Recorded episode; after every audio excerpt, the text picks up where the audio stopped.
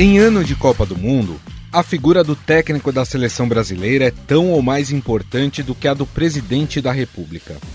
E assim como no mundo da política, as críticas costumam aparecer mais do que as mensagens de apoio ou aprovação.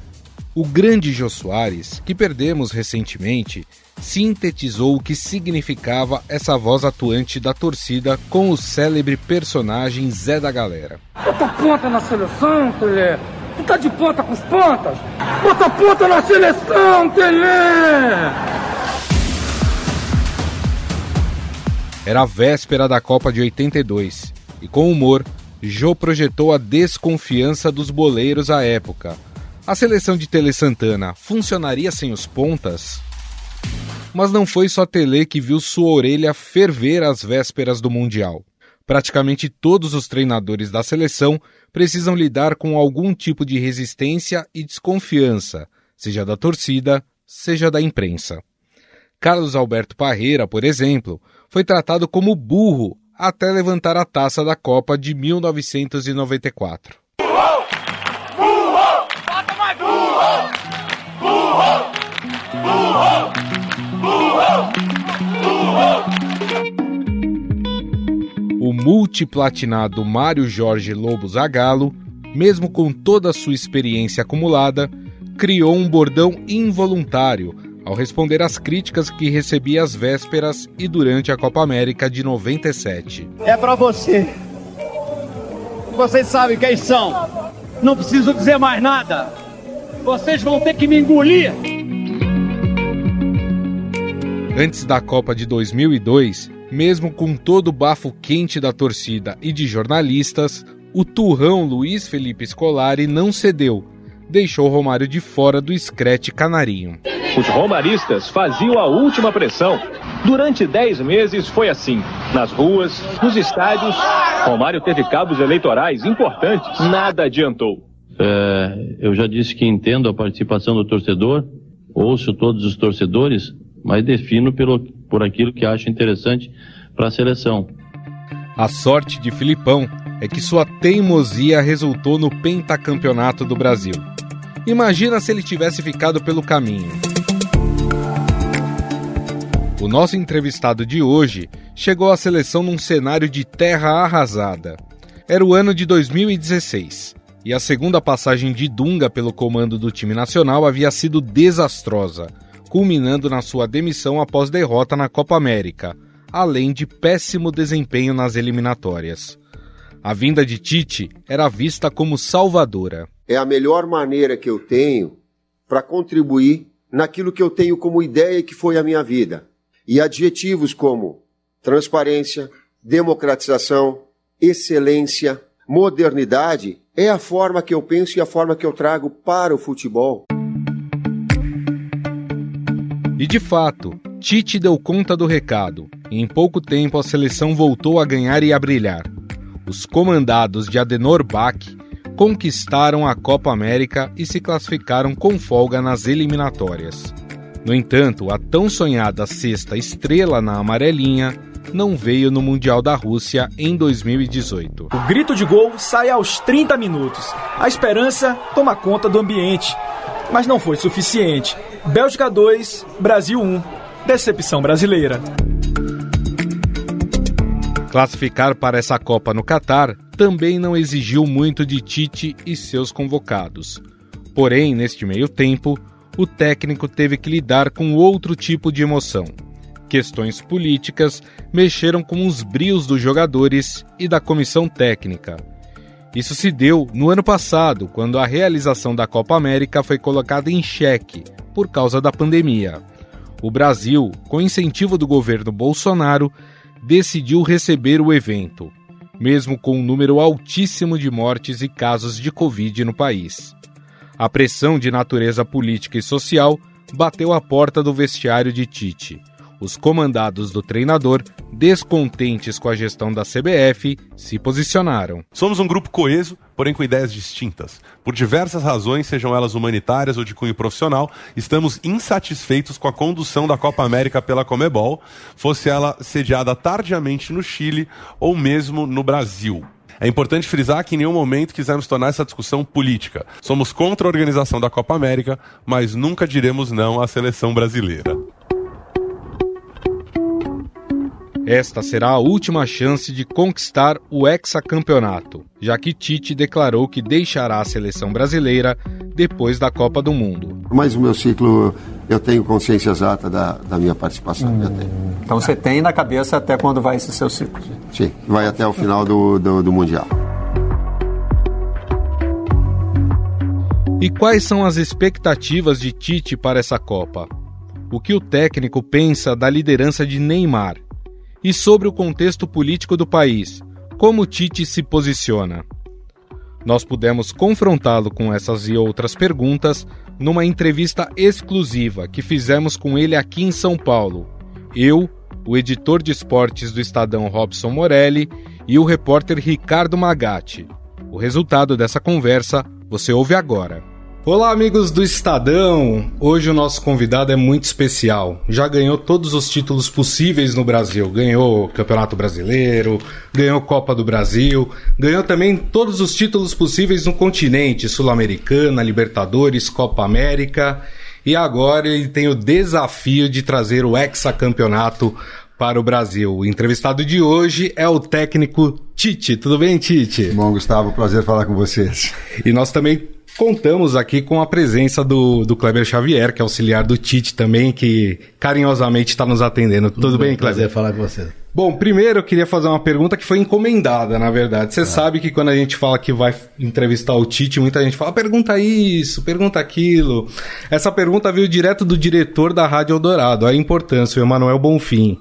Ele quer saber se pode contar com o Tite em 2023 no Corinthians. Uh, já? já, assim. Ah, 2023, a dona Rose, minha esposa, ela vai ter toda a preferência. Eu digo assim que ela é importante tem um momento que ele é familiar, tem um momento que a gente tem que dar uma pausa por a trajetória toda profissional, ela é extraordinária, mas ela também ela ela absorve bastante a gente. Eu vou me dar um, um tempo para a família, eu vou dar um tempo para estudos, eu vou dar um tempo para para reorganização. Segundo o meu filho, não vai passar de dois meses que a minha esposa vai me jogar para fora do apartamento. Mas é. Vai imagina, imagina. Ô Tite, deixa eu te perguntar. Então, assim, você não vai se aposentar depois da Copa do Mundo. Não, não, não. Você vai continuar sendo treinador de futebol e vai escolher a melhor proposta depois desse descanso, depois dessa parada, independentemente do resultado lá no Catar. É isso. Perfeito, perfeito, Robson. Essa, essa é a ideia, essa é a ideia já pré-estabelecida, alguma coisa maturada. Eu externei isso para a comissão técnica um ano e meio atrás, depois externei, talvez as pessoas de forma pública não sabiam, os atletas já são sabedores, para que aqueles ciclos normais e naturais da vida de qualquer profissional, ela, elas acontecem, esse vai acontecer também. Ô Tite, mas pelo nível que você alcançou, sei que você quer descansar, tirar um período sabático, é, mas pelo nível que você alcançou, não está nos seus planos voltar ao Brasil, ao futebol brasileiro no ano que vem? Você pretende continuar em alguma seleção ou algum clube na Europa?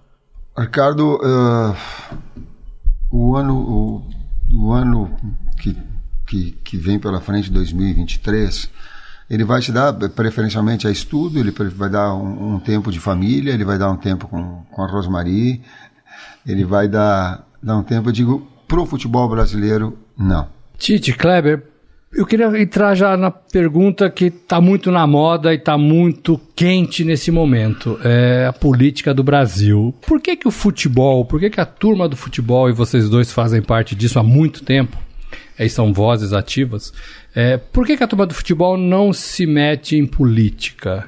A gente vive um Brasil, um Brasil bastante agitado politicamente, com uma eleição aí chegando, mas a gente não vê a turma do futebol é, nessa discussão. Por que, que vocês acham isso? Robson, primeiro que democraticamente a gente deva respeitar as posições de cada um. E democraticamente, inclusive, a gente tem que respeitar as opiniões de não emitir opiniões. O que, que eu entendo de futebol? Que cada pessoa, individualmente, o Adenor, ele tem todo o direito de se manifestar no seu particular. Se eu externar as minhas preferências ou aquilo que eu, que eu entendo eh, no aspecto uh, político, eu vou estar expondo o meu cargo estando técnico da seleção brasileira, e daqui a pouco ele reverbera mais. Eu não me dou esse direito.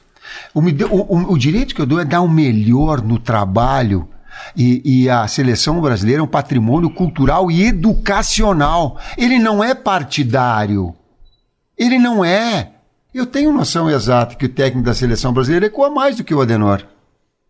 Só que a, é, a, é, ali, o Adenor, ele vai ter a, a sua voz, ele vai ter o seu voto, mais especificamente politicamente, que vai traduzir. E aqui ele vai ter que ter a grandeza de fazer o melhor trabalho possível em cima da responsabilidade de trazer uma Copa do Mundo de volta, Robson. Faço minhas palavras do Marquinhos, que cada um se manifeste. Essa é a minha opinião.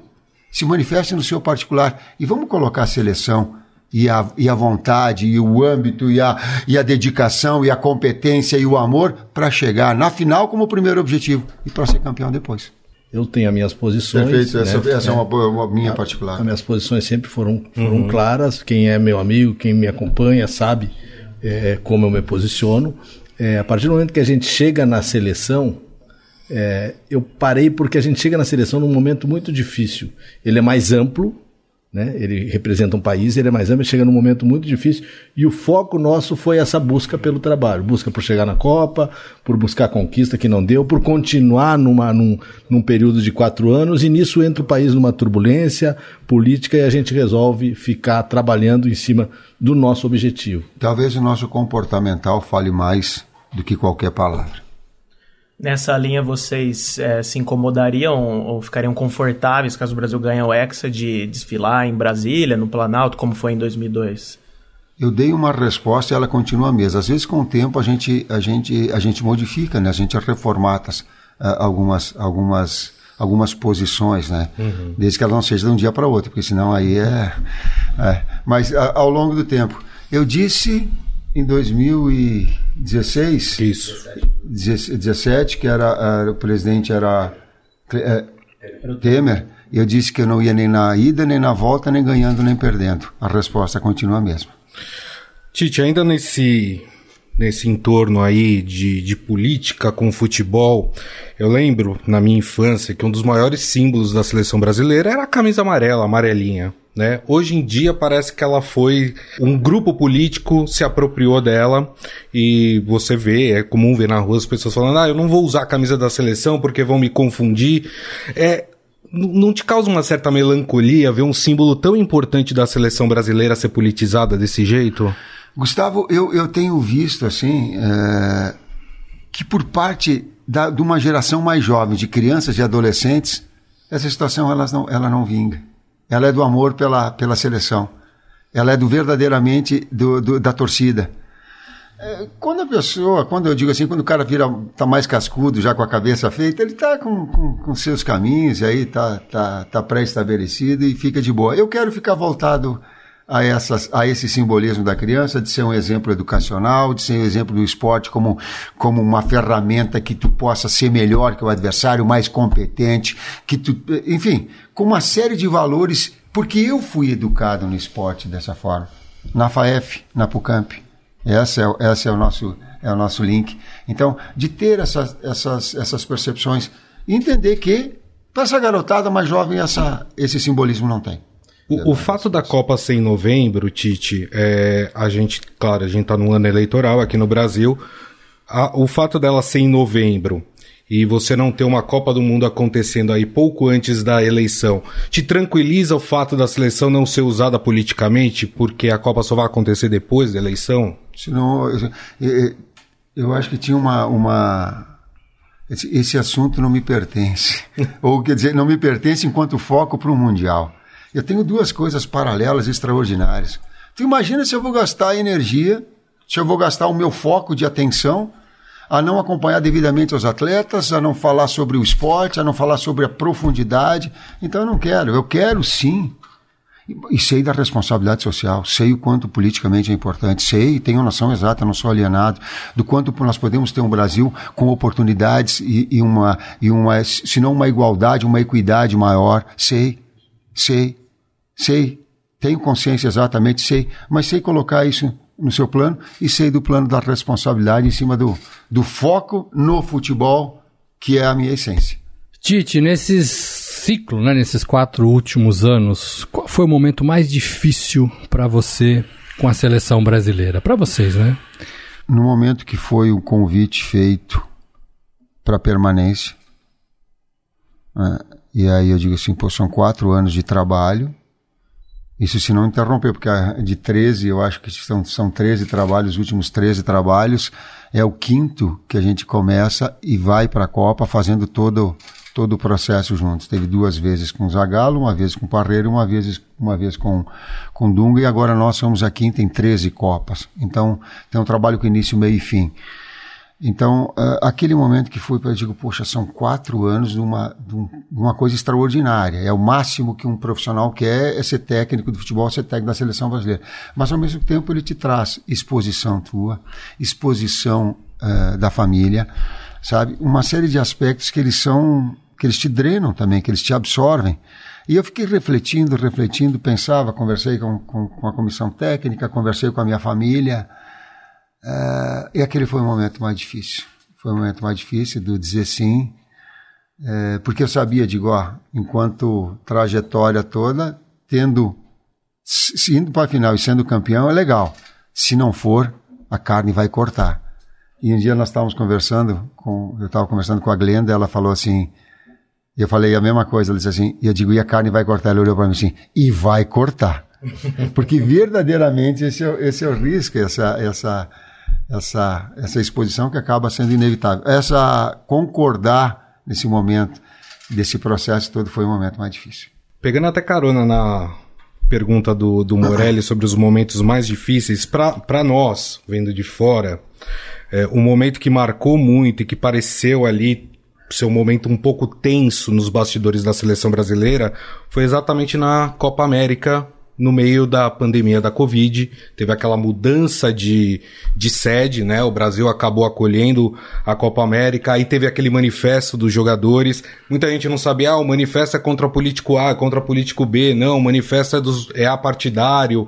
É, como é, que, como é que se deu nos bastidores a conversa? Era uma coisa tensa para vocês também isso? Ou, ou não? Vocês conseguiram controlar bem isso dentro do ambiente? Dentro do ambiente com transparência. Né? Com transparência. A gente queria, de novo, priorizar. Nós tínhamos dois jogos das eliminatórias importantes. Um era contra o Equador, em Porto Alegre, em Porto Alegre e o outro era contra o Paraguai lá. Então a gente queria dar enfoque desses dois e depois nos manifestarmos em cima dessa relação. A liberdade para os atletas, eu não tenho absolutamente nenhuma, e nem a comissão técnica, a pretensão de eh, direcionar qualquer comportamento, qualquer manifestação de atleta. Não me dou esse direito. Nem na, nem na comissão técnica nós não, nós não temos. É cada um traz essa. O que nós, nós optamos é por priorizar as eliminatórias que são, que já é Copa do Mundo, era muito grande. Uhum. A partir daí a gente se manifestar publicamente. Antes dessa manifestação pública, houve uma reunião e teve seis atletas, lideranças da equipe, juntamente comigo e com o, o, o Juninho, que nós nos manifestamos diretamente ao presidente para que não acontecesse a Copa no Brasil, pelo constrangimento que nós estávamos tendo em relação ao número de mortes que estavam acontecendo, em relação ao momento da, e a situação toda. Isso tudo foi colocado.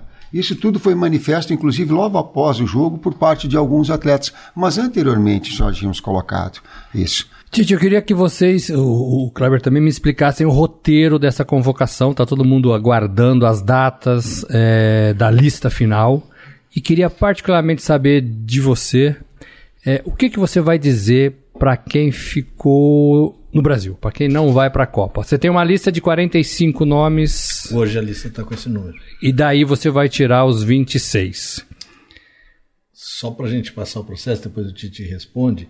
É, essa lista de 45 é a nossa lista larga do momento, que a gente vai fazer a convocação agora, dia 9 de setembro, para os dois jogos amistosos de Gana e Tunísia. Tá. Então a gente está trabalhando em foco direto, observando os atletas jogos aqui do Brasil, de Libertadores, de Copa do Brasil, de Brasileiro. Já retomamos as visitas que começaram as competições na Europa. Isso tudo, amanhã a gente se encontra na CBF para discutir a rodada do fim de semana, cada atleta, as observações que a gente tem feito, jogos inteiros dos atletas. E a partir desse momento, essa lista ela vai diminuindo, ela vai diminuindo, até que a gente chegue na véspera né, na semana véspera da convocação e a gente defina os 26. Quase sempre, é, nos últimos dias, é aquela dificuldade para a gente poder fechar a lista. Né? 21 de outubro, é, entregar a lista de, de até 55 atletas. É, no dia 7 de novembro, a convocação dos 26 para a Copa do Mundo, que no dia 14 tem que confirmar essa lista. E eles que preparem a espada, porque eu digo que a gente esgrima ideias, né? eles vão querer, sempre querer me convencer das, das, das, das, das argumentações dele em cima de nomes. Como é que funciona Aqui é bonito, isso? Né?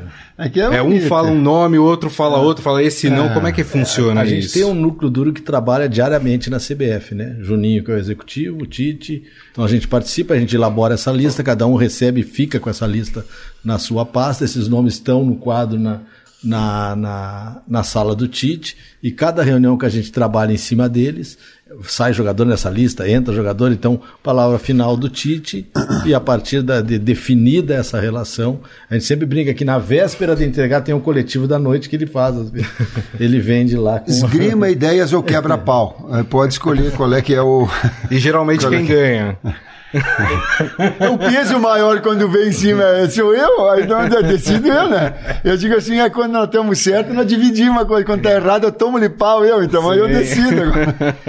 É, além do aspecto técnico, que é óbvio, o desempenho, o que vocês mais consideram para definir a lista final? É o aspecto mental, assiduidade na, nas convocações?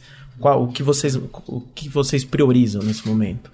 Ricardo, tem uma série de componentes importantes né? É, o Kleber colocou, estar na, na, na, forma física ideal, clínica, tu está sem, sem nenhum resquício, não há tempo, eu vou te dar uma informação, agora não é opinião, informação verdadeira. É, na outra Copa eram 27 dias de preparação que nós tínhamos de tempo. Uhum. Essa, essa nós jogamos com 5 dias e com 10 dias ao máximo, ao máximo de preparação. Não tem tempo de recuperação antecipar essa situação, porque porque há um tempo que ele é exíguo, que ele é muito curto. Ou te prepara antes e não vem dizer para mim depois que ah, eu gosto de ganhar. Quem é que não gosta de ganhar em alto nível? Esse é um momento de preparação. É, vou fazer uma pergunta aqui Fiquem à vontade para responder. É... Já, ele já deu uma ai, entrada ai, que vai ai, vir ai, ai, ai, ai, Mas eles estão à vontade. Ah, é, não, estamos à vontade.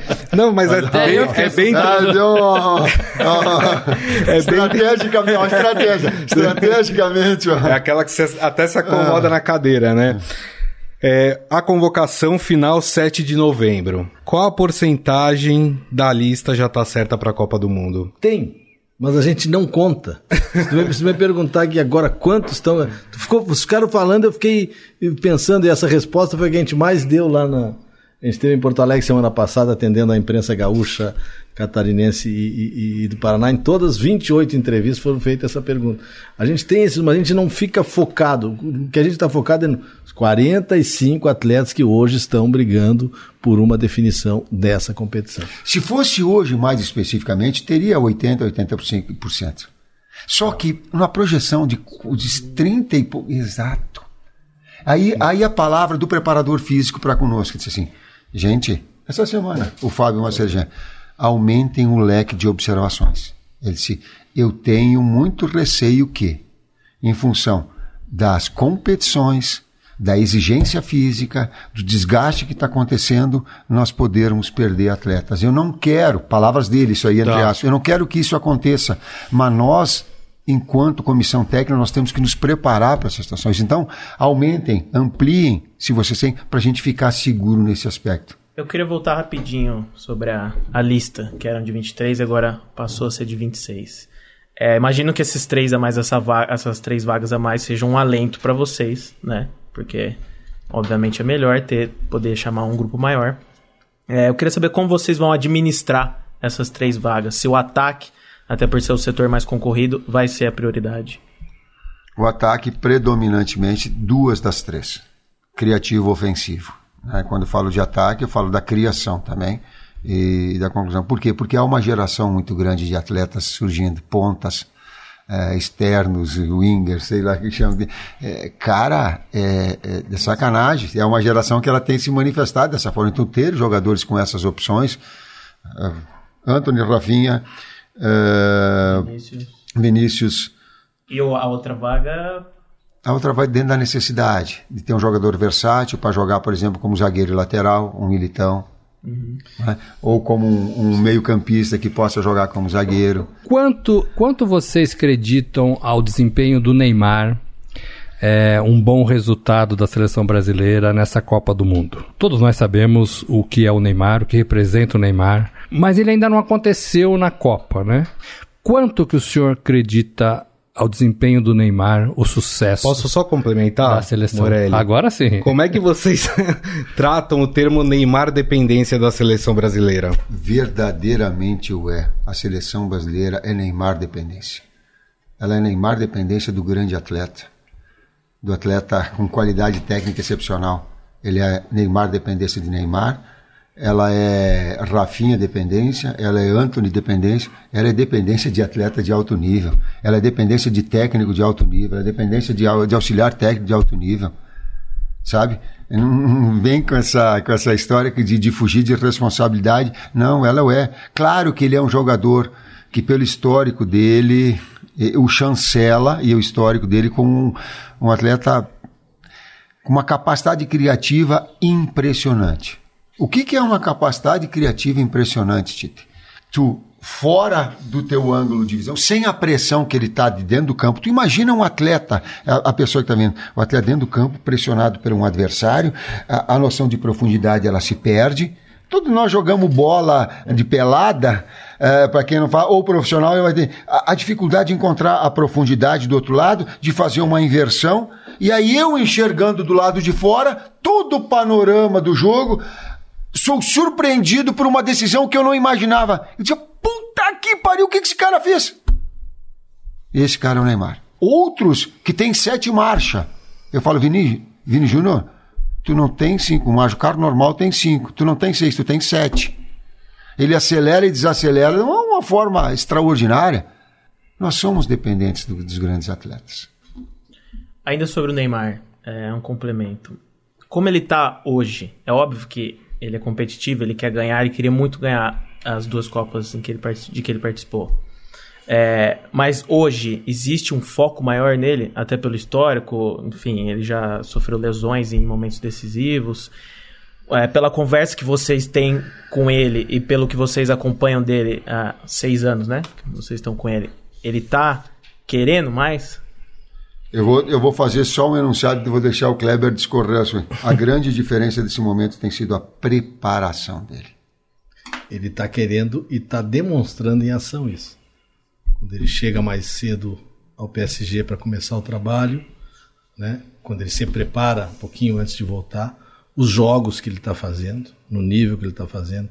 Então, isso ele colocou para a gente, ele colocou especificamente para o Tite e tem dado essa resposta prática se tu volta, um dia me fizeram essa pergunta, qual o pensamento agora, como vocês estão há 100 dias da Copa que foi atrás? Era o mesmo que nós estávamos há 100 dias da outra Copa. É que depois acontecer um problema. Depois surge a lesão do, do Neymar. E aí é uma lesão. E aí, ele não, e aí ele fez de tudo, de tudo, e fez e foi para a Copa. E o nosso sentimento fica que se a gente tem um jogo a mais, se a gente tem dois jogos a mais da Bélgica, o crescimento dele vai acontecer. E uma informação, de novo, não é não é opinião. Ricardo Rosa, que é meu amigo e um grande profissional, e que é preparador físico particular do Neymar, falou assim: Tite, ele já me pediu antecipadamente para mim ir para. Eu não sei qual é o local onde ele tira, onde tirava as férias, o, o local. Mangaratiba? Mangaratiba, acho que é, para mim trabalhar com ele antecipadamente. Então ele já vinha trabalhando com o seu preparador físico particular antecipadamente a chegada dele no, no PSG. Isso eu posso te informar. Uma coisa que a gente percebe também é o distanciamento do torcedor em relação à seleção brasileira. Eu digo isso porque em época de Copa do Mundo, e acho que todos nós passamos por isso, era época de enfeitar a rua, pintava a rua, colocava bandeirinha, colocava bandeira na janela. E a gente percebe que hoje em dia o torcedor ele ele tá mais. É, é, é, ele gosta mais de assistir o seu clube na televisão do que a seleção brasileira. O que fez uh, a seleção brasileira se afastar do torcedor? Como trazer esse torcedor de volta? Será? Será, Gustavo? É uma percepção. É, eu vou, eu vou te dizer, será por quê? Porque eu, enquanto jovem, enquanto até a minha 18, 19 anos, eu tinha, sabe, esse envolvimento e eu continuo sentindo esse envolvimento com o jovem. Eu não sinto no, no, no, no, outro, no, outro, no, outro, no outro segmento. Mas, por exemplo, eu fui em dois jogos agora no Allianz Parque, em todas as pessoas com quem eu tive contato. E de garotos, todos eles falando de Copa do Mundo e o quanto eles estavam engajados. E eu te confesso, eu digo, pô, fiquei extremamente feliz por quê? Porque meu último clube foi o Corinthians e o, o, o rival do, do, do, do Palmeiras. No entanto, eu estava sendo respeitado em cima da seleção brasileira, em cima desse objetivo de garotos vindo. Isso me deixou super feliz. Então, há sim uma faixa etária que continua. Nós é que daqui a pouco crescemos e nós perdemos um pouquinho? Sim. A outra parte da compreensão, eu aprendi que o torcedor, ele torce primeiro ou quase que o tempo integral no seu clube. Eu fui assim e te confesso mais. Quando teve seleção gaúcha contra seleção nacional, olha o que eu fiz. Eu torci para a seleção gaúcha. Olha como as coisas são. Então, a compreensão dessa história toda, eu fico contando essas histórias, eu vou dizer, eu gosto de falar isso, não é para me tornar herói e nem para me dramatizar. É para gerar conexões com as pessoas que estão nos ouvindo, que vão ler e que sabem que, dentro das suas atividades, também vão acontecer situações parecidas como essa. De ter identificações, de ter escolhas e de fazer parte desse. Então, há sim faixas etárias diferentes, representação do clube diferente. Com um detalhe para fechar, para mim não prolongar demais. Quando chega perto da Copa, vai acontecer o que está acontecendo. Há uma, uma atmosfera diferente. Eu tenho essa percepção também. Eu acho que vai se aproximando da Copa, o torcedor vai, vai é. vestindo a sua camisa verde e amarela. E, assim, eu já cobri algumas Copas e é um pouco assim mesmo. Tite, queria é que você falasse um Se pouco. Se não for, serve como uma torcida minha e um pedido. eu queria que você falasse um pouco da, da, da do, dos 30 dias lá na Copa, da, da concentração do Brasil. A gente viveu na última Copa algumas situações muito comentadas aqui do lado de cá. Vocês estavam lá, mas do lado de cá foi falado muito. É, Neymar com, com seu com seu staff, é um pouco de família dentro da concentração. É, como é que você vai transar tudo isso para essa Copa do Catar. São sete jogos, se o Brasil chegar à final, é um tempo aí de 28 dias, concentração total, você já falou um pouco disso.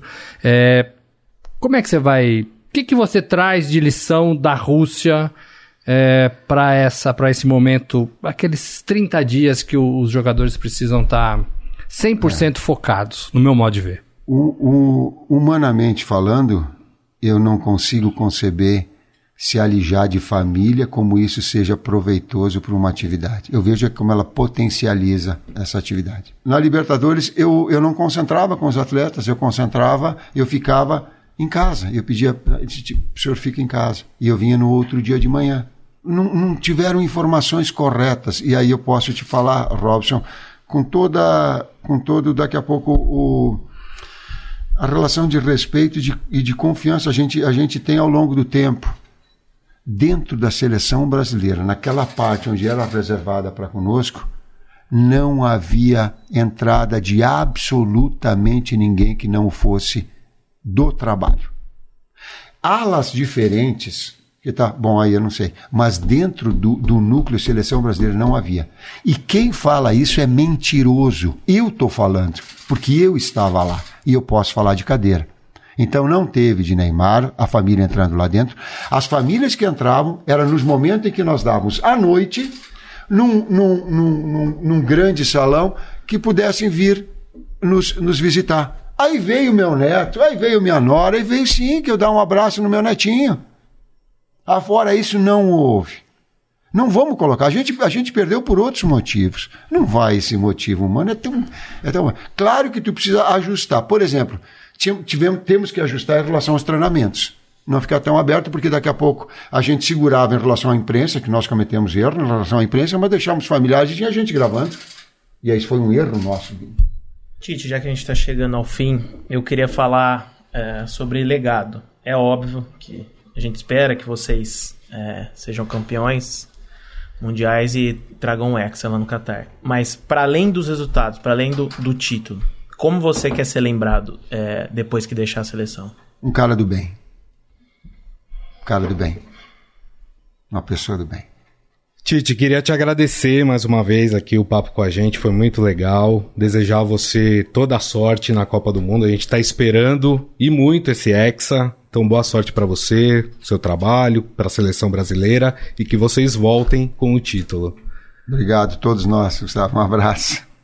Obrigado. Obrigado. Kleber, muito obrigado. obrigado. Kleber Xavier, auxiliar do Tite, auxiliar da seleção brasileira também. Obrigado pelo papo. Agradecemos. Estadão Notícias.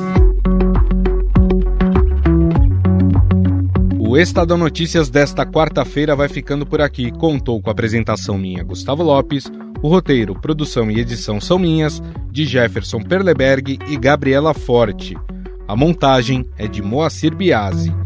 Mande seu comentário e sugestão para o nosso e-mail podcast@estadão.com. Um abraço e até mais.